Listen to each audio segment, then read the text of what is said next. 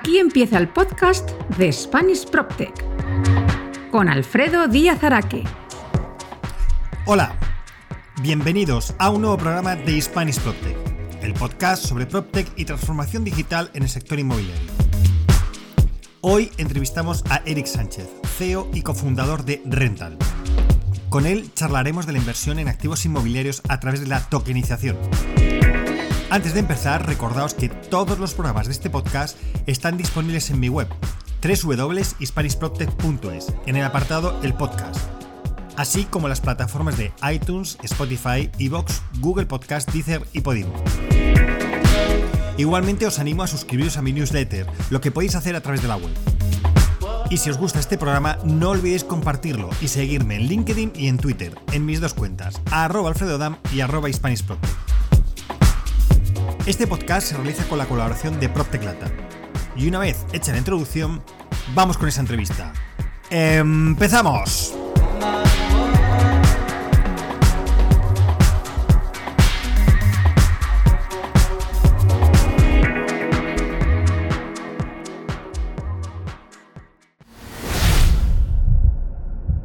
La entrevista de Spanish PropTech.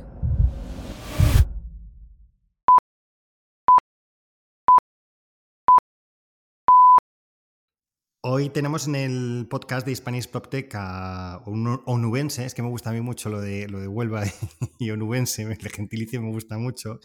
Tenemos a Eric Sánchez, CEO y co-founder de Rental. Eric, ¿cómo andas? Hola Alfredo, muy buenas. Nada, un placer estar aquí y echar un ratito contigo. Pues yo también, y la verdad es que eh, tengo que decir que por lo menos, y ahora hablaremos de, antes de, montar rental, que es lo que has hecho, eh, creo que eres de las personas con un bagaje más, vamos a decir, peculiar de las que he tenido todavía en el, en el podcast. Así que, Eric, si te parece, presentarnos un poco quién, quién es Eric Sánchez y qué ha hecho antes de rental, que ya te digo que es bastante curioso y podemos incluso hablar de eso. Claro, nada, por supuesto, pues bueno, lo principal supongo que porque no provengo del inmobiliario y, lo que provengo más es, del deporte, que no tiene nada que ver ¿no? con, esto. ¿no? Eh, en este caso, bueno, yo como dices he nacido en Huelva, onubense de pura cepa y con orgullo. Un gentilicio, como dices, que no muchos conocen, eh, me dice más a, a huelvano. También lo quiero, porque aquí se come mucho choco. Eh, y nada, yo, bueno, eh, toda mi vida profesional he sido deportista, jugador de baloncesto, desde los 18 años hasta los 33. Y sí es verdad que siempre me gustó mucho la tecnología, ¿no? Que esa es un poquito la, puerta de entrada para lo que hago ahora, ¿no? Siempre me gustó mucho la tecnología. Yo, durante mi carrera profesional, que era mi, máxima ocupación, ¿no? En el deporte en España es difícil compaginar si eres profesional con, carrera, con estudios o, incluso con otro trabajo, es obvio que no se puede. Yo lo que hice en ese caso fue estudiar por la universidad a distancia y, estudiar ingeniería informática, ¿no? Y como sabemos que la, la vida de los deportistas termina joven, pues yo sí tenía claro que los últimos años quería ir compaginándolo con, en este caso, con la tecnología, ¿no? Así que nada, por ahí empecé mi empresa de desarrollo de software a tercero, que era lo que sí me permitía compaginar a tiempo parcial, ¿no? Últimos años de jugador de baloncesto, cambiando de ciudades, además yo ahí ya usaba mucho el remoto porque eh, como un deportista se cambia mucho de ciudad, pues en este caso buscaba una alternativa en la que pudiera gestionar un equipo a distancia y demás. Y con esta empresa de servicio a tercero, lo que me di cuenta, que viene mucho en mi ADN, que me gusta menos crear un producto y entregarlo que crear un producto y desarrollarlo, ¿no? Un poco sacando el símil en el deporte, pues fichar en un equipo, hacerlo crecer, eh, hacer crecer ese equipo e intentar conseguir un éxito, ¿no? En ese caso son títulos o, ascensos y demás, ¿no? Pues, eh, pues llevarlo ahí está claro que es lo que me gustaba. Así que eh, creo mi primer producto, mi primera startup con dos socios, Checking en este caso. Ahí empiezo a relacionarme con él, no solo con la tecnología, sino con el inmobiliario, porque esta es una empresa, es un software as a service, para los alojamientos turísticos y hoteles para la recepción de huéspedes, ¿no? Para digitalizar ese procedimiento que ya sabemos que cuando vamos a un hotel a ninguno nos gusta esperar en, la recepción, pues precisamente el check-in cuando vamos a un avión, pues lo que queremos para cuando vamos a un alojamiento turístico, ¿no? Y ahí pues monto esa primera empresa, la verdad que muy bien, sigo siendo socio, aunque obviamente ya no operativo. Y, y ahí ya uno, tecnología con inmobiliario, como digo. Y también en 2017, que fue cuando montamos, yo ya estaba también metido, me gustaba, blockchain, cripto, eh, digamos que ahí también tenía mis inquietudes, hasta que en 2019 decido que, que lo que veía como inquietudes separadas, ¿no? Eh, la blockchain, la tokenización, eh, con respecto a Checking, que era mi empresa en la que empleaba todo mi tiempo, pues ya decidí salir de la operativa de Checking y montar Rental, ¿no? Y así ahora entendemos un poco más. Em, cuando decimos jugador profesional es que te has ganado la vida de los 18 hasta los 33 jugando al baloncesto. O sea, no quiero que piense la gente que es que te gustaba mucho el baloncesto, no, no. Has jugado la Liga LEP, además española, ¿no? Que es como la segunda división, ¿verdad? Sí, así es. Mi carrera principalmente ha sido en, la segunda división española y la verdad que en esa, en esa división pues con éxito, ¿no? Hemos ganado dos veces la Liga, he ganado dos veces la, Copa. Siempre hago un chascarrillo aquí, he ganado dos veces la Copa del Rey. Realmente no es la Copa del Rey, era la Copa Príncipe, pero como cuando la gané, el príncipe es el rey actual, pues hemos ganado. sí, pero bueno, era, como dices, era mi profesión y, y, además que muchas veces de fuera, pues no, parece que el deporte es simplemente como lo que tú decías, ¿no? Que sea un hobby, ¿no? Ni mucho menos, ¿no? Al final es una profesión muy exigente, eh, muy competitiva. A cada año que pasa hay nuevos jugadores que quieren entrar y hay un cupo muy pequeño, ¿no? Porque son 20 equipos que hay profesionales, ¿no? Así que difícil a veces compaginar con el otro tipo de vida. ¿no? Mm. Em, Eric, es que estaba mirando ahora tu perfil de LinkedIn, que creo que ahora ya no aparece, pero sí que aparecía que tú juegas como base. Sí. Y, creo que antes, lo, o lo he leído por algún lado, que explicas eh, qué es lo que es un base dentro de un equipo de baloncesto. Y la pregunta que bueno, lo que te pido es que nos digas exactamente cuál es la función del base dentro del equipo de baloncesto y sí que me gustaría, por esta cosa tan peculiar que tienes, que vienes del mundo del deporte, ¿qué, te o sea, ¿qué has aprendido qué te ha servido el mundo del deporte para luego montar tus emprendimientos, que es como has dicho en la, anterior y luego ahora, ahora rental? Pues mira, sí, yo jugaba de base, que es como, digámoslo así, es como la extensión del entrenador en la pista, ¿no? Es el que tiene que hacer que las cosas funcionen, ¿no? Tienes que tener muy en cuenta el estado de tus compañeros, tienes que tener muy en cuenta el rival, qué táctica usar en cada momento, ¿no? Al final, se podría decir, ¿no? aunque ahora es un poco diferente, que es el cerebro en la pista, ¿no? el que tiene que estar ahí intentando que, la cosa funcione. La verdad que el tema de la aplicación de, del deporte con la empresa, no te das cuenta hasta que estás en la empresa. ¿no? Eh, realmente hay unas virtudes o, unas prácticas que un deportista siempre tiene, como te decía, ¿no? una competencia, la verdad que, que, feroz, ¿no? Porque si un año no juegas bien, el año siguiente no estás en la liga. O sea, que fíjate hasta qué punto es, tienes que tener una exigencia fuerte. Cada partido es un duelo contra el otro que ha entrenado para competir contra ti e intentar ganarte, ¿no? Eh, liderazgo, porque siempre hay un trabajo en equipo. O sea, que hay bajo presión, es una presión continua. Son mm. cosas que cuando empresas, empiezas en la empresa, como que te buscan libros, ¿no? Para intentar eh, prepararte para ello. Y yo me he dado cuenta que en realidad son cosas que tengo muy asimiladas dentro porque lo he ido practicando, ¿no? no quizá cuando hacías el deporte no le ponías el título y el nombre, pero cuando ahora tienes una vida de, en este caso de emprendedor, como, como llamamos, ¿no? De empresario, que cada día tienes que tomar decisiones, que cada día es un poco montaña rusa porque tenemos momentos buenos y momentos malos, pues asumimos esos momentos buenos y malos como algo normal cuando hay muchas veces para otras personas pues es más difícil asumirlo porque no tiene esa práctica, ¿no? Y por muchas veces que queramos leer y formarnos, al final la práctica hace al monje, ¿no? Como, como se suele decir. Estupendo. Oye, pues yo creo que ha sido una buena, una buena introducción para, un poco conocerte bien. Y si te parece, pues eh, cuéntanos qué es Rental y qué es lo que hacéis, cómo nace, etcétera. Bueno, pues Rental es una plataforma de inversión para que cualquier persona pueda invertir en inmobiliario Democratizar, vas a democratizar la inversión. No lo he dicho porque ya te leo. Pero sí, es una palabra, lo cierto, lo cierto es que es una palabra que se usa mucho porque, porque parece que define lo que haces, aunque también te sorprende que la mayoría de gente que no está metido en el mundillo, cuando usas esa palabra, tampoco entiende muy bien qué significa, ¿no? la inversión, ¿no? En este caso yo siempre digo que para que cualquier persona tenga acceso a, a poder invertir en este caso en inmobiliario.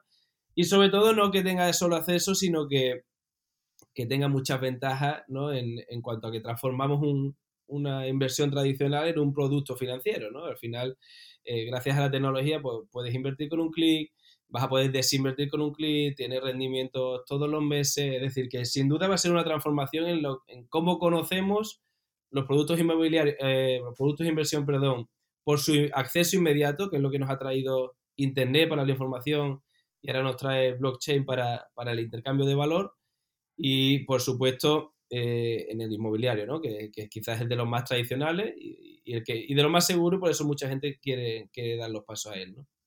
Y explícanos cómo hacéis ese, esa conversión a un producto más financiero, esa obtención de, de, esto que es a través de lo que se llama la tokenización, ¿verdad? De, de, activos, que yo creo que si quieres nos los puedes explicar.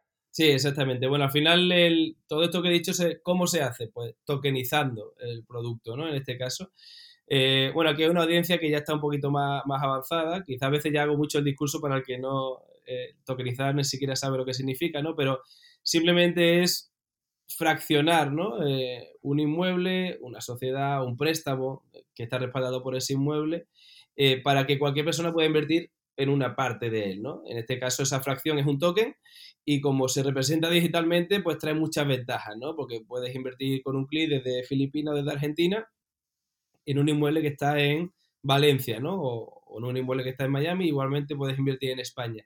Y al final el, el representado mediante un token no solo te permite invertir, sino te, te permite tenerlo digitalmente en tu cartera, es decir, que no has tenido ningún tipo de papeleo ni burocracia para, para adquirirlo. Mientras lo tengas, eh, se te va a repartir rendimiento todos los meses, porque eres como si, como si fueses el propietario, entre comillas, de, del inmueble, lo que sí eres el propietario de los derechos económicos de ese inmueble y lo recibes, ¿no? Y, y, después, sin duda, eso es un poquito la aplicación actual, que ya por la inmediatez mejora lo típico que se nos asemeja con un crowdfunding, ¿no? En este caso, hay otras diferencias en la operativa, pero en cuanto al acceso inmediato, lo que mejora es, es esta representación mediante un token. Sin duda, uno de los factores principales también es la liquidez, ¿vale? Porque te permite, eh, digamos, desinvertir también con un clic o en unas horas eh, prácticamente todo tu capital, ¿no? Se te permite a día de hoy porque imagínate que tú has invertido, pongamos, 60.000 euros, que nuestros tokens siempre valen 100 euros eh, cuando se lanzan, es decir, que si es un inmueble de 100.000 euros, pues se divide en 1.000 tokens, ¿no? De, de 100 euros. Eh, si tú, por ejemplo, has invertido 60.000 euros, tiene 600 tokens esos 600 tokens, porque es muy fácil desinvertir. Y no hablamos todavía de herramientas cripto y blockchain, simplemente por, su, por la propia tokenización. Es muy fácil desinvertir porque tú puedes poner en el mercado secundario tus tokens a la venta. No necesitas un comprador, como tradicionalmente en un inmueble, eh, que viva en tu zona y que quiera comprarte los 60.000 euros, sino que posiblemente tienes más de 8.000 usuarios, como tiene Rental actualmente, que uno te quiere comprar 5, otro 3, otro 10 y otro 30, ¿no? Y con eso, pues la realidad es que el mercado secundario funciona muy, muy bien en el peer-to-peer, -peer, ¿no? Que ni siquiera todavía vamos a hablar de otras herramientas, pero ya ahí te permite poner tu dinero a producir, tener rendimiento y sacarlo cuando, cuando tú quieras. Hmm. Por, por, resumir, ¿vale? Porque como al final la, la escala de, de, de, oyentes pues varía mucho de los muy avanzados a los que menos avanzados, al final eh, la tokenización sería eso, lo que has dicho es digitalizar, eh, o sea, fraccionar de manera digital eh, un edificio, de tal manera que lo que tienes son derechos económicos sobre esa, esa, en esa fracción que tienes, tienes unos derechos económicos, que sería como la, las acciones ¿no? en, una, en una sociedad. Sería yo creo que lo más parecido, que tú las tienes, tienes unos derechos económicos, luego existe un mercado secundario, que ahora yo creo que hablaremos de eso, que te permite, bueno, pues eh, o, bien desinvertir todo o, una parte. Lo que sí que es cierto es que nunca eres propietario, en este caso con, con Rental, no eres propietario del, de lo que es el, el, el, edificio, ¿no? Porque al final es Rental, yo creo que es el, el que es el propietario. Entonces, si quieres, cuéntanos un poco cómo montáis esa, esa, inversión para que veamos claramente todos los pasos, ¿no? Es decir, la localización del activo, creo que también vosotros lo gestionáis y luego son los toques. Cuéntanos cómo montáis toda la, la operación. Vale, pues mira, para te, terminar un poquito lo, lo que has comentado, sí. eh, en, en, renta, a la día de hoy, en España se tokenizan préstamos participativos, que lo que están es respaldado por esos inmuebles, ¿vale? Al final, a, a, efectos prácticos, ese token que tú tienes tiene los derechos económicos sobre esa explotación, que ahora explicamos cómo, cómo lo hacemos.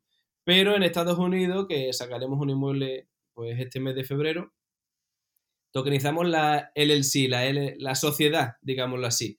Por lo tanto, es un paso más cerca de que ese token represente la propiedad directa sobre el inmueble. ¿no? Eh, no puede representar la propiedad directa sobre el inmueble hasta que no esté en el registro de la propiedad estipulado, porque en España para eso tenemos el registro. Pero en la parte práctica, pues en España conseguimos que lo que quiere el inversor retail, que es el beneficio económico y no tanto la burocracia, papeleo y demás. Y en Estados Unidos, en este caso, pues como hay una sociedad que, es, que exclusivamente está hecho para poseer ese inmueble, pues sí se acerca mucho ¿no? a ser propietario al final de esas participaciones que has dicho antes, las has nombrado antes como acciones. ¿no? Y en cuanto al proceso, pues sí, exactamente. Nosotros buscamos el, el inmueble, buscamos la oportunidad, por decirlo así. Eh, nos encargamos de estudiar, de hacer un análisis de qué rentabilidad nos va a dar esa oportunidad. Nos encargamos, si, si entra en nuestros planes, de la reforma, de la búsqueda de inquilinos y de todo el mantenimiento durante la explotación de, ese inmueble, mientras se alquila, ¿no? De manera que en realidad el inversor invierte con rental, pero Rental se ha hecho cargo de todo el proceso. ¿no? También esto es un factor diferencial con respecto a una crowdfunding, como decía antes, es que Rental es el primer inversor, ¿vale? Como decías, eh, Rental compra el inmueble y los inversores invierten con él, por lo tanto el skin in the game es total y también eso demuestra un poquito, oye, invierto en un producto que Rental es el primero que quiere participar en él, ¿no? No es un intermediario entre un promotor y, un inversor.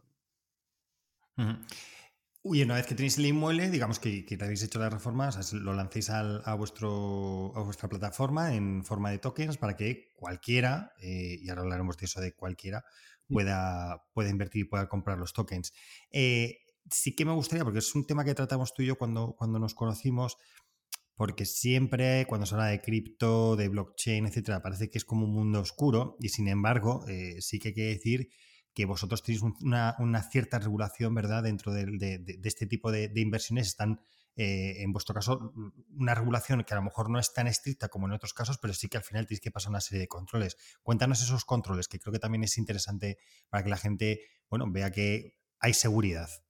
Seguridad en cuanto a, que hay una regulación, no es como los sellos de, de, Forum Filatélico y demás, que no es seguridad de la, de la rentabilidad, que eso es otra cosa diferente. Sí, 100%. Eh, al final es, un punto muy importante, Alfredo, como comentas, porque es verdad que esta tecnología nos, nos va a permitir cambiar un producto financiero como lo visualizamos y va a ser mucho más potente, va a llegar a mucha más gente y tal. Pero a día de hoy también es verdad que nos trae incertidumbre, ¿no? Porque se nos asocia al usar esta misma tecnología pues con las malas prácticas que se han ido haciendo en determinadas eh, empresas ¿no? del sector, ¿no? Y, tal.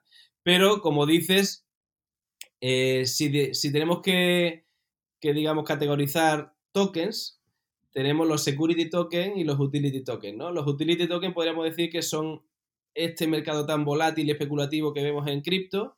Los security tokens son aquellos que mediante un token representas un producto, un valor financiero, ¿vale? Que como decías, por España están regulados, ¿no? Entonces al final nosotros eh, nos regula la ley de mercado de valores, en este caso bajo el criterio de la CNMV, y cada uno de nuestros inmuebles, de nuestros proyectos, deben ser validados por una empresa de servicio de inversión. Es decir, es como cuando emites un folleto ¿no? para salir a bolsa, en este caso obviamente con menos requisitos que para salir a bolsa, porque tienen menos cuantía y, tal, pero aún así necesitas pasar por ese control para que el inversor esté bien informado de todos los riesgos, de qué inmuebles se invierte, de dónde van los fondos, de quién es la empresa que está detrás. Es decir, que sí, como dices, se aleja mucho de las malas prácticas que se suele asociar en este sector si usas esta tecnología y si te asocia la palabra cripto. ¿no? Bien, eh, digamos que hemos hecho, hemos localizado el inmueble, hemos pasado, bueno, lo hemos arreglado y todo para poder eh, tokenizarlo y, poder venderlo. Hemos tenido el regulador que ya nos ha, visto. Este, hay una cosa aquí que sí que me, que me, faltaría y es esa representación en tokens, porque como bien dices, eh, sobre esto tú sabes más que yo, ¿no? Pero sí que es verdad que, que, a día de hoy, cuando tú tienes un token, no lo, mm, todavía no se inscriben en el registro de la propiedad. Creo que hay algunas maneras de registrarlo, pero bueno, yo creo que complicaría todo mucho. Pero sí que cuéntanos qué es un token, cómo queda registrado y cómo se sabe que ese token es mío y, y que, eso, que eso creo que es importante porque existe también otro libro registro, que es el blockchain, que es donde realmente parece que ese token existe, o sea, que no es, que no es una cosa que está en el mundo etéreo, ¿no? Cuéntanos un poco cómo es ese proceso de digitalizar y, hacer los tokens. Exactamente, bueno, esto es un poco la parte tecnológica, pero cuando tú tokenizas un inmueble, imagínate que escribimos un contrato en el que decimos, este inmueble localizado aquí, comprado por esta empresa, tal y tal, eh, va a tener mil participaciones, ¿no? Mil tokens. Eh, cualquiera que, que, ponga 100 euros va a obtener un token eso que parece un contrato habitual en el que yo escribiría el contrato, tú vienes con tu capital y me lo das, se puede digitalizar. Es lo que se llaman los smart contracts, ¿no? Ese smart contract está en la blockchain y tú cuando te conectas a nuestra plataforma y le das a comprar, directamente estás adquiriendo ese token. Realmente se dice que lo están minteando, que es incluso un poquito más, más complejo, pero para es solo tema tecnología, pero al final la práctica es como si lo estuviera comprando y adquiriendo, ¿no? Pero eh, en este caso, ese smart contract que está en una blockchain que nadie puede, por decirlo así, eh, corromper, ¿vale? y te dice que hay un número máximo de tokens que esa empresa ha emitido. Por lo tanto, cuando van comprando tokens, eh, hasta que se llega al máximo, ese contrato dice, oye, ya se han vendido todos los tokens. Ahí cada uno de los compradores lo tienen en su cartera y mientras tengan ese toque en su cartera, pues van a recibir los rendimientos, ¿vale? O sea que el proceso es, digamos que tecnológicamente por debajo es un poquito más complejo, pero a la práctica lo que hay es una base de datos que nadie puede, digamos, corromper, en la que estipula que tú que has comprado ese token eres el propietario del mismo y mientras lo tienes, que después puedes venderlo y tal, pues recibe la renta. Hmm. A ver, esto es como, y efectivamente lo que tú dices, no, vamos a entrar en cómo es el proceso de tokenización, cómo hacer un smart contract, porque al final eh, siempre se habla, ¿no? Que, el usuario lo que quiere es que le sea fácil. Sí, la, la, tecnología que hay detrás mm, me da exactamente igual, me da igual cómo se abre un coche de estos de, que utilizas en ciudad con el móvil, etcétera. O sea, lo que quiero es que se abra, ¿no? Y en este caso es, oye, al final lo que quiero saber es que tengo una wallet, que es lo que se llama, que bueno, que hay maneras sencillas de, tenerlo a través de, Internet, etcétera, y donde ahí aparece registrado que tú tienes ese, ese, ese token. Y como tú dices, lo que tiene blockchain es que es inmutable, es decir, que, y, que, queda registrado y que nadie lo puede alterar por, bueno, no vamos a entrar ahora en explicar blockchain porque puede ser complicado, pero al final digamos que sería como una red de, diferentes servidores, ¿vale? En el que todos tienen que estar de acuerdo para que una operación se, produzca, porque todos tienen, está como descentralizada esa base de datos. En lugar de que lo tenga uno, es decir, Rental no tiene, por decirlo así, esa base de datos centralizada, sino que está en diferentes ordenadores y eso permite que sea muy difícil de, cambiar, muy difícil de atacar y, por eso se, es lo que tiene eh, blockchain, ¿no? Que, mm, para hacerlo.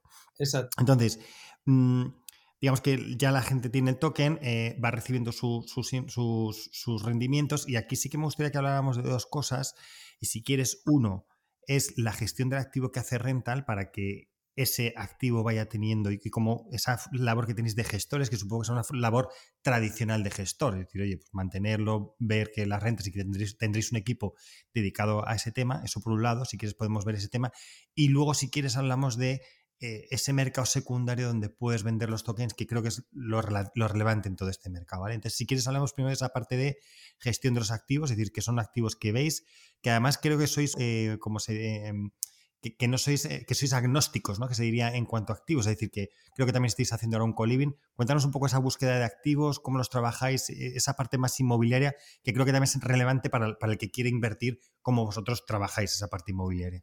100% relevante, Alfredo, porque al final la parte de tecnología da una ventaja, pero todo el beneficio aquí viene del inmueble. O sea que fíjate hasta qué punto es, relevante esa parte. Eh, como dice, bueno, nosotros hasta ahora Estamos variando mucho el tipo de inmueble. Empezamos por, residencial, hemos hecho por habitaciones, hemos hecho, bueno, el primer co-living tokenizado de Málaga, eh, ahora hemos sacado el segundo, hemos hecho un edificio también en Valencia y hemos ido a turístico también, que en principio era una de las ideas principales, pero al, al nacer Rental en 2019, 2020, pues no era el mejor momento del turístico, ya sabemos con el... No, no era precisamente, no. Pocas rentas. Pero bueno, lo que estamos un poquito siendo agnósticos, eh, al final tenemos que conjugar que sea un producto rentable, a la vez llamativo, para, porque tenemos una función principal que es captar mucha atención ¿no? de, de los inversores y que lleguen a nosotros, ¿no? Entonces, siendo agnósticos, vamos buscando un poquito nuestro camino, ¿no? Yo creo que muchas veces decir que te vas a ceñir a un nicho concreto tan temprano, bueno, no diría que fuera un error, pero te arriesgas a que a lo mejor no sea el nicho concreto, el nicho correcto, perdón, y nosotros estamos un poquito tocando varios y ahí viendo cómo eh, el inversor responde, ¿no? Eh, la parte de gestión, pues sí, es muy importante, ¿no? De hecho, inicialmente eh, la reforma suele ser un cuello de botella, ¿no? si entras en muchos proyectos con reforma, porque no es fácil tener muchos equipos a la vez. Nosotros estamos, conjugamos un poquito el in-house con, con tirar de recursos de cada zona, ¿no? Al final, cuando vamos a varias ciudades, en las ciudades en las que ya tenemos mucha presencia, creamos nuestro propio equipo. En las ciudades que vamos descubriendo, pues tiramos obviamente de, recursos de terceros, ¿no? Al final Renta se va a centrar más en, busca de, búsqueda de activos y captación de capital. Y aunque ahora estamos empapándonos mucho de, de la gestión, pero al final siempre usaremos operadores, ¿no? Porque al final es su, es su core, es su core de negocio, saben sacar mejor rendimiento de hoteles, saben sacar mejor rendimiento de co-living y de turístico y, renta pues no tiene que tener una empresa de cada tipo de gestión, ¿no? En ese caso. Así que es un poquito la idea de rental, es ahora empaparnos muy bien de cómo, de cómo funciona para saber bien las rentas, para, para optimizar y poder después seguir a tercero, pero siempre eh, apoyándonos ¿no? en tercero. Sí, o sea, me parece muy, lógica esa parte primera de aprendizaje, de entender cómo son los productos y además creo que también bien tirado en el sentido de decir, mira, no, no, me centro en residencial o no me centro en este, sino que vamos a ver cómo funciona cada producto, cómo vosotros como renta lo sentís cómodos y luego cómo el inversor responde.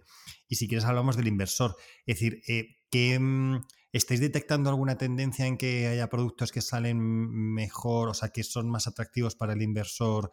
Eh, vuestro, otros que no. Eh, ¿Estáis detectando algún tipo de, activo que os están pidiendo? Oye, ¿por qué no invertís? Cuéntame también esa, parte de, activos, cómo es, es el inversor y cómo eh, funciona en función del, activo. Pues mira, hay un, hay un punto muy común entre todos y les encanta que los rendimientos estén cerca. Es decir, que esto te lo digo porque inicialmente el primer inmueble no estaba ya reformado, es decir, nosotros lo digamos que hicimos el modelo de negocio sin todavía estar reformado, dijimos, oye, vamos a necesitar este capital para comprar, este para reformar, lo financiamos y después lo hicimos, ¿no? Eh, después de dos años nos damos cuenta que el ideal eh, es que el proceso se haga antes de lanzarlo a la plataforma, porque el inversor eh, le gusta tener los rendimientos mensuales pues a un mes, dos meses vista, ¿no? Más que decir, oye, en seis meses damos los rendimientos, ¿no? E, eso es algo común. Después, en cuanto al tipo de proyectos, obviamente los de mayor tamaño llaman la atención de, inversores de tickets más elevados, que al final no entrarían en pequeños inmuebles de 80.000 euros, de 100.000, que sí nos ha servido mucho. Al final lo que intentamos es conjugar lo mismo, ¿no? Darle cada uno la utilidad que tiene, ¿no? Los pisos pequeñitos nos sirven mucho para, crear esa sensación de que se abre un inmueble, se cierra muy rápido, da rendimiento muy rápido, haces un número elevado, con lo cual haces también, eh, tienes una rotación muy rápida. Y, los inmuebles grandes nos dan un poquito visibilidad a otro tipo de inversores. Así que vamos un poquito conjugando con ambos para ir llamando la atención eh, y cada uno después que invierta lo que se sienta cómodo. Lo que sí es verdad que un inversor nuevo te pregunta hasta cómo está distribuido el, inmueble y un inversor que ya lleva tres inmuebles, pues invierte con rental, ¿no? Es un poco, deja de darle tanto valor al producto, por decirlo así, e invierte con una empresa que dice, oye, yo estoy invirtiendo con este fondo, ¿no? Como, como que dice. Es un proceso que sí vemos que se, como que ya se acomodan, podríamos decir, o, o cogen esa confianza para no estar pendiente de los pequeños detalles. ¿Cuántos proyectos tenéis y cuántos inversores, Eric? Pues mira, tenemos actualmente tokenizados 31 proyectos, bajo gestión ya 55, porque como te decía, vamos trabajando de antemano eh, para ir tokenizando. Y inversores activos, bueno, tenemos más de 8.500 usuarios, tenemos ahora mismo, pero inversores activos, que hay, ese, ya sabes, ese funnel de, sí. inversión, ¿no? Ahora mismo nos acercamos a los 1000, o sea que hemos ido creciendo bastante rápido. Mm, vale, y te digo, y de esos 1000, eh, ¿Cuántos están en más de un, de, un activo? Porque me imagino que, habrá gente ya que repite con vosotros. más, de, esos mil, ¿cuántos son los que ya, lo que tú dices, han cogido una dinámica y ya cada vez que sale, que sale una oferta vuestra, oye, directamente invierten? ¿Cuántos son más o menos? A no ser que, se, haya invertido en el último mes, que es un inversor nuevo, por lo tanto no le ha dado tiempo, pero del anterior prácticamente el 85%. Es una práctica muy, muy elevada la recurrencia y la reinversión. ¿vale? Porque como, dando, como damos rendimientos mensuales, esos rendimientos mensuales directamente tú lo puedes reinvertir en el siguiente inmueble. Ahí el 90% de los usuarios lo hacen. Al final puedes invertir obviamente y querer tener esa renta y tú usar esa renta para tu día a día, pero la mayoría en inmobiliario ya sabemos que es una visión un poquito a medio largo plazo, ¿no? Casi como nuestro fondo de inversión para mucha gente, ¿no? En este caso hacen uso del interés compuesto y lo van dejando. Y después la recurrencia llamamos reinversión a esa invertir con tu propio rendimiento, llamamos recurrencia que dinero nuevo, entre comillas, que vas metiendo en nuevos inmuebles. Esa recurrencia también se acentúa mucho porque rental te permite entrar con 100 euros. No quiere decir que todo el mundo entre con 100 euros, pero oye, 100, 500, 1000, cada uno en su, en su nivel adquisitivo. Y es una primera inversión de testeo, ¿no? De, bueno, dentro de, como todo es digital, vamos a ver cómo funciona esto, ¿no? Y cuando ven que funciona, el, momento wow siempre decimos es cuando tienes tus rendimientos el primer mes y dices, oye, que ya estoy recibiendo yo renta, ¿no? Y veo que esto sigue funcionando. Ahí sueles invertir en eh, nuevos tickets, en nuevos inmuebles. Es decir, que la recurrencia también es muy, muy alta, ¿no? De hecho, ahora estamos incluso viendo para sacar el, una nueva feature, ¿no? Una nueva eh, funcionalidad de que reinvierta, de que puedas invertir todos los meses, ¿no? Como que tú cojas un capital de tu cuenta y lo asignes a que vas haciendo una bolsa de inversión inmobiliaria, por lo tanto vas a tener súper diversificado, ¿no? Esa inversión en inmuebles. ¿Los inmuebles eh, están en España o creo que también estáis trabajando en, otros países, ¿verdad? ¿Estáis trabajando en Latinoamérica? Sí, principalmente en España. De esos 31 proyectos, 30 están en España. Eh, lanzamos el primero fuera de España en México, en Tulum, que fue el primer alojamiento turístico que, se hizo en Tulum, tokenizado. La verdad que se respondió a, los inversores muy, muy bien. Y ahora lanzamos en Miami. ¿no? Y estos tres mercados son los tres que vamos a desarrollar ahora durante 2023 y principio de 2024. España, México y, Miami. A mí, Eric, cuando yo hablo, eh, oigo hablar de tema de tokenización, que me parece, ya me parece muy, muy interesante porque es otra manera de invertir y, y, y, sirve, yo creo, para, para, para que público que no está tan relacionado con el inmobiliario, pero sí más con el mundo digital, se acerca a invertir y, empieza a conocer un mundo inmobiliario, con lo cual me parece que hay labores de democratizar y dar a, dar a conocer. Pero sí que lo que siempre me, me, falla o lo que he visto en otros proyectos o lo que es, es ese mercado secundario, ¿no? es decir, que al final tú tienes un token vale, está muy bien, recibes las, rentabilidades de ese token, pero también a veces te interesa en un momento determinado, pues oye, desprenderte ese token para venderlo, etcétera, y no existe mercado secundario.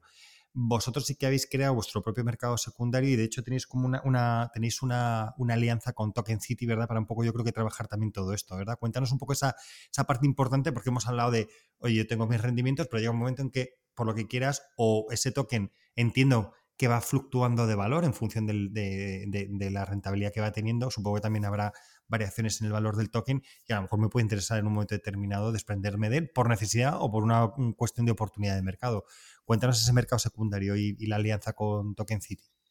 Pues sí, como dice Alfredo, el mercado secundario o la liquidez en este caso es lo que puede marcar diferencia, ¿no? En el aspecto de que eso funcionando bien significa que tu capital eh, no tienes coste de oportunidad de tenerlo invertido.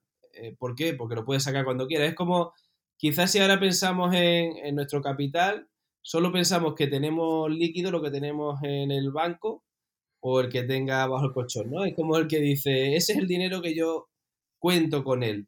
Y normalmente no contamos con el que está invertido porque suele no suele poder sacarlo cuando quieras, ¿no? En este caso eso, como te digo, es, es diferencial. ¿Por qué? Porque aquí la tecnología te permite, en el peer-to-peer, como te decía, está funcionando muy bien, pero aún así, eso depende de que haya otra persona que te lo quiera comprar, ¿vale? Lo cual, bueno, pues está limitado a que haya ese momento de conexión de que tú digas, oye, quiero vender mi token y otro te lo compre. Aún así, bueno, mientras la empresa crece, hay mucha demanda, pues funciona, ¿no? Pero lo diferencial es que haya liquidez 24/7. Y eso te lo permite esta tecnología. Aquí hay un concepto que se llama pool de liquidez, que significa crear una liquidez de los productos en la que tú puedas directamente entrar. Es como, pongo el símil eh, con una habitación. Y en una habitación tú dejas un, montón, en una balanza de tokens y en la otra dejas euros, dólares, ¿no? En este caso. Cualquiera que entre en esa habitación con token puede dejarlo en ese montoncito y llevarse los dólares equivalentes. Cualquiera que entre en esa habitación a la inversa puede hacer lo mismo, puede dejar dólares y llevarse token. La cuestión es que lo puedes, hay una liquidez que ya está provista ahí en esa habitación, por lo tanto tú siempre puedes entrar ahí 24/7. No depende de un comprador. Esas son de las cosas que esta tecnología permite, ¿vale? Y, y sin duda, como te digo, pues el, tener liquidez 24/7 va a ser diferencial. En cuanto a lo que comentas de Token City, bueno, Token City al final es una plataforma, bueno, es un agregador, ¿no? De empresas como Rental, como NAS21, como Ethic Hub, que ofrecen un producto de inversión a, sus usuarios y lo que va a permitir al final Token City es una nueva canal, ¿no? De, sus usuarios, de, sus seguidores, para que entren eh, a formar parte de productos como nuestros. ¿no? ¿no? tiene tanto que ver con la parte de liquidez, sino tiene más que ver con la parte de, captación de inversores inicialmente. Sí, es decir, ah, vale, es decir, que, simplemente es el, es un apoyo a la captación de, inversores, aparte de la adicional que, tú tienes a través de tus propios medios, es buscar otro sitio donde estén tus productos y los puedan ver no solo la, gente que accede a través de rentas, sino a través de la gente de, Token City, no tanto la, liquidez. Vale. Em, hablábamos que tenéis activos en España, el primero habéis hecho en Tulum, también tenéis en, Miami, además tenéis una persona trabajando en Miami. Eh, cuéntanos, ¿por qué estos, eh, estos países o este, este foco en, países ah, que ya te digo, ¿no? uno podría pensar, ¿vale? Por, por mercado, etcétera, que, mm, bueno, pues si es España, luego te vas a Europa porque son mercados como más más estables, ¿no? Eh, Sudamérica siempre es como más, o, la sensación que se puede tener es más inestabilidad, no tanto Miami, que por supuesto es un mercado. Entonces, cuéntanos un poco por qué dirigiros a mercados de, Latinoamérica.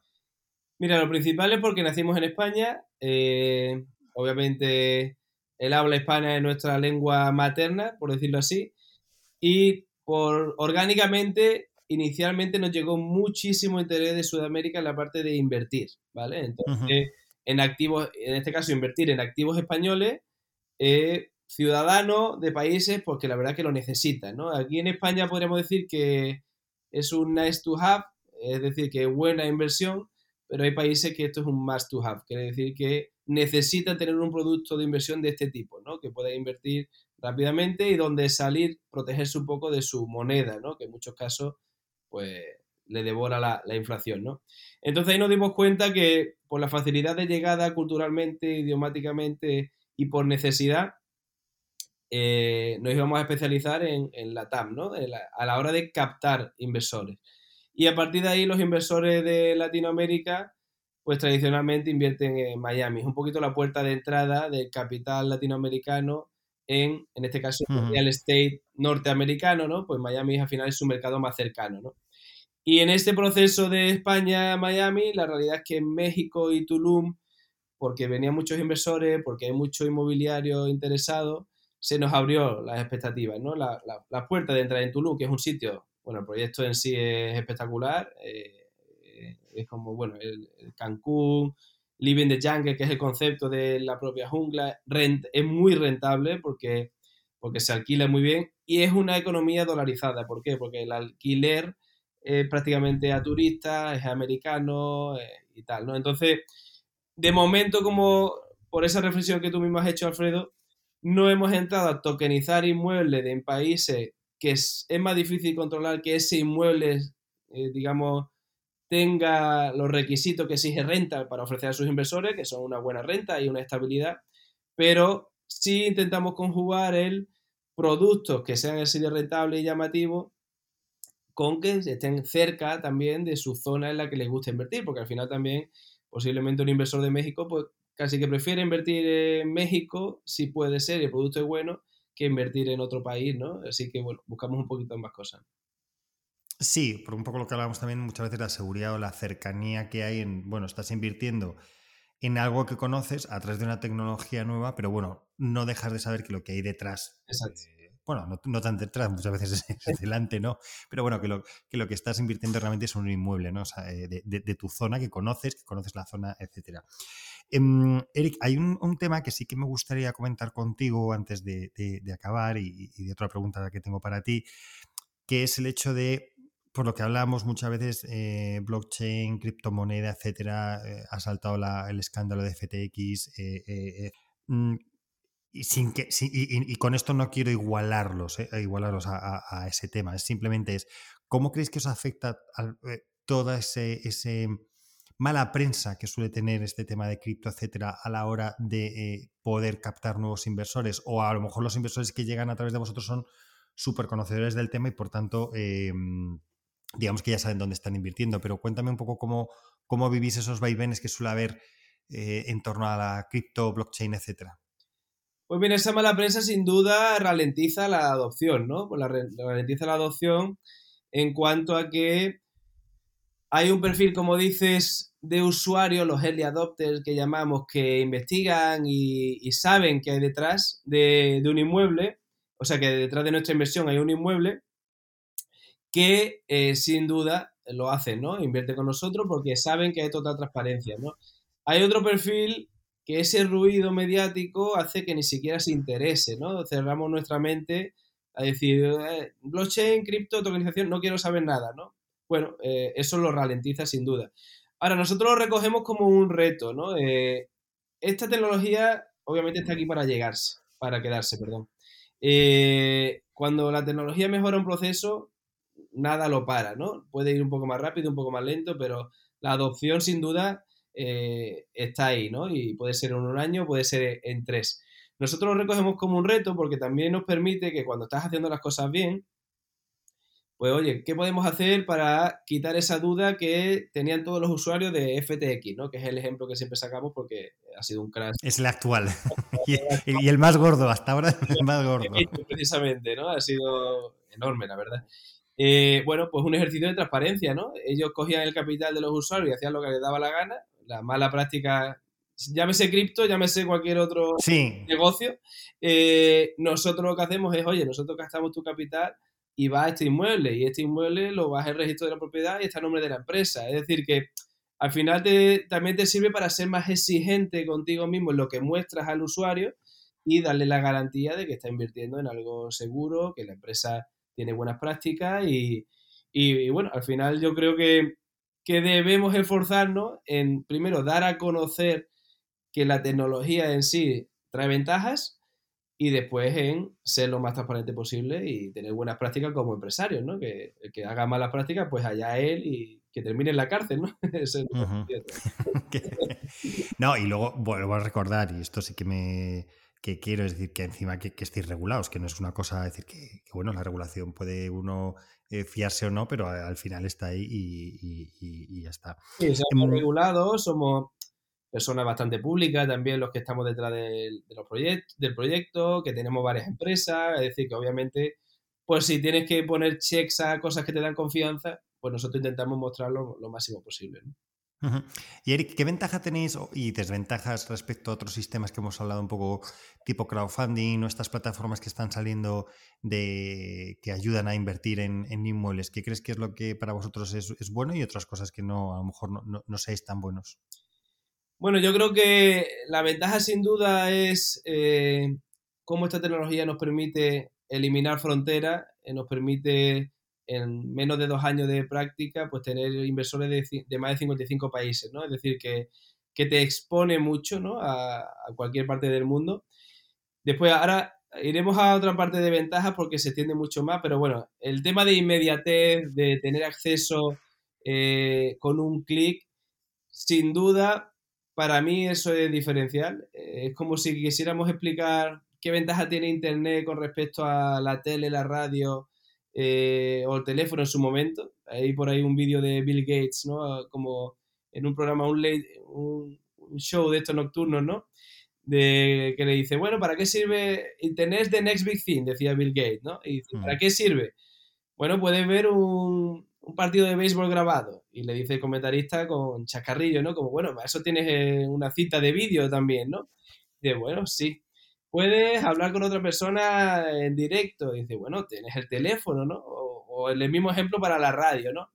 Te das cuenta que cuando estás en una etapa inicial de una tecnología no se visualiza de verdad el, la diferen, lo diferencial que va a ser la inmediatez. Y ya vemos lo que ha supuesto Internet para nosotros, ¿no? Un cambio radical en la manera en la que vivimos, ¿no? Lo mismo va a pasar con los productos financieros y así, y así lo creo, ¿no?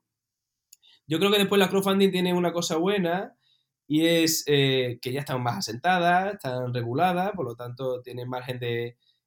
Digamos que ya más inversor institucional entra, también creo que toda crowdfunding terminará tokenizando su producto. ¿eh? O sea, estoy tan seguro de la ventaja de la tokenización que creo que los crowdfunding terminarán yendo hacia uh -huh.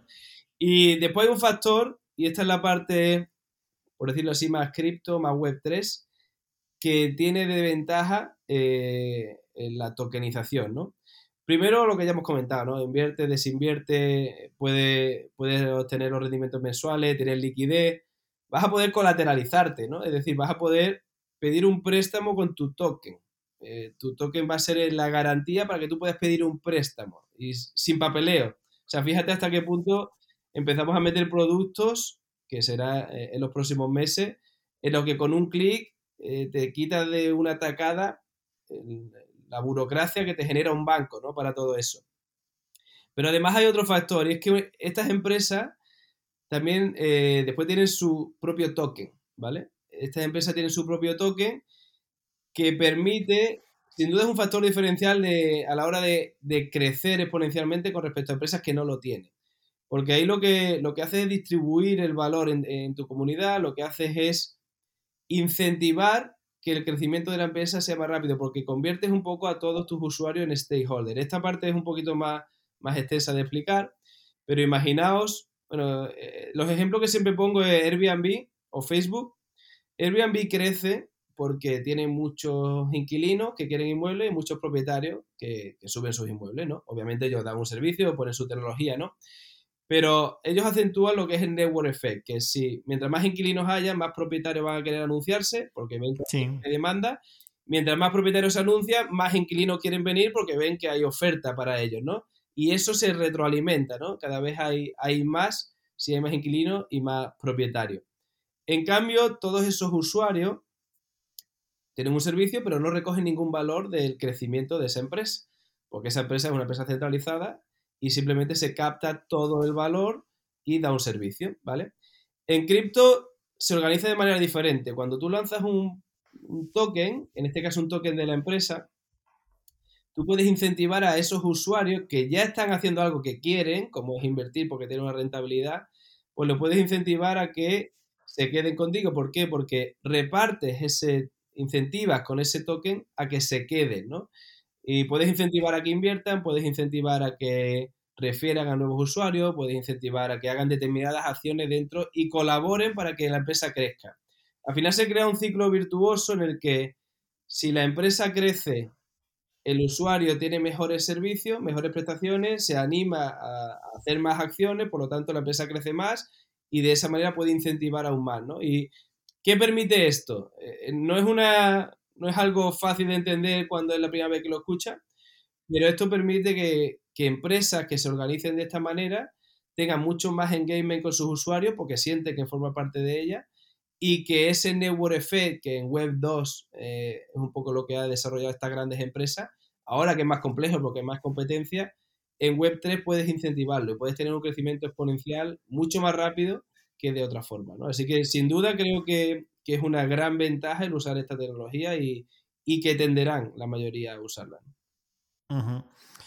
Bien, eh, y para acabar, eh, Eric, ¿cuáles son los siguientes pasos de Rental? En, no sé, 2023, 2024, te voy a decir. No te voy a poner 2030, que no sé dónde estaremos. pero cuéntanos, ¿cuáles son los siguientes pasos de, de, Rental? Pues mira, la realidad es que Rental se ha situado en una posición, eh, digamos, muy buena, ¿no? En el aspecto de que somos ahora mismo referencia en España, sin duda, ¿no? Si hay cualquier se habla de security token, de inversión tokenizada, ahí está renta un poco en boca de todos. Eh, somos la empresa en Europa con más asset under management y, y con el mercado hispanoparlante con más volumen.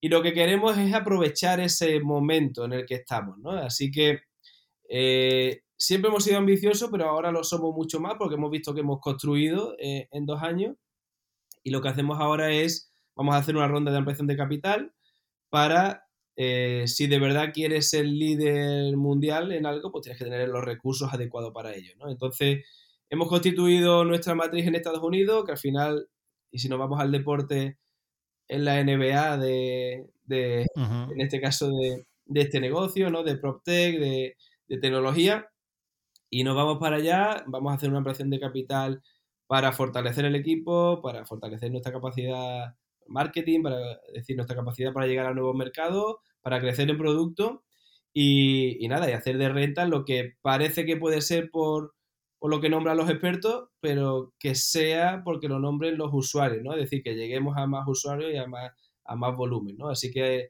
se presenta un año interesante porque esta ampliación de capital, pues como te decía, nos va a situar en Miami, México y España, no con, en este caso no con algunos ejemplos, sino con de verdad muchas operaciones allí y el producto aún con muchas mejoras que, que iremos viendo, ¿no? En la base de esto que hemos ido comentando. Así que, que unos años que, un reto muy importante que nos hemos asumido y esperamos ahora eh, crecer, ¿no? Crecer como queremos.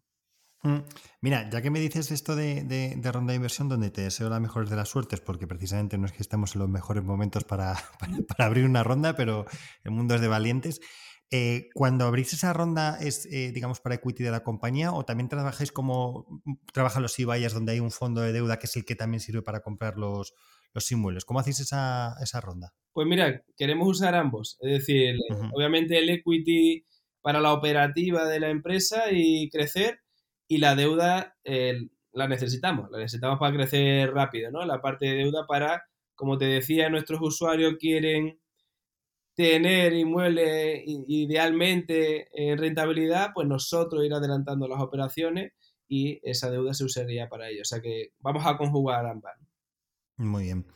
Estupendo, Eric. Pues eh, muchas gracias por tu tiempo, por habernos explicado qué es rental, por haber hablado de tokenización de activos, por bueno, contarnos los pasos que vais a seguir en, los próximos meses, donde ya te digo, te deseo toda la suerte del mundo para, el tema de, la ronda de, inversión.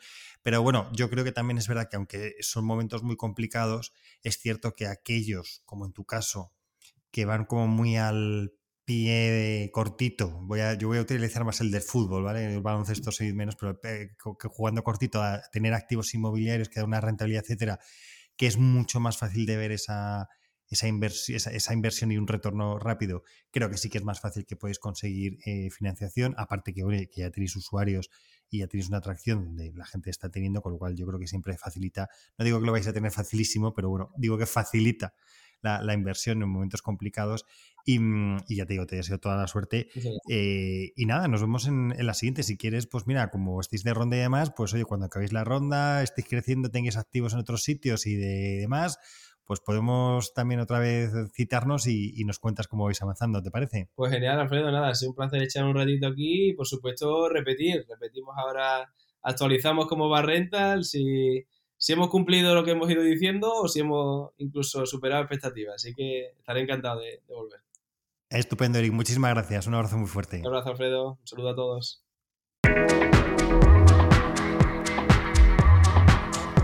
Y hasta aquí un nuevo programa de Spanish PropTech.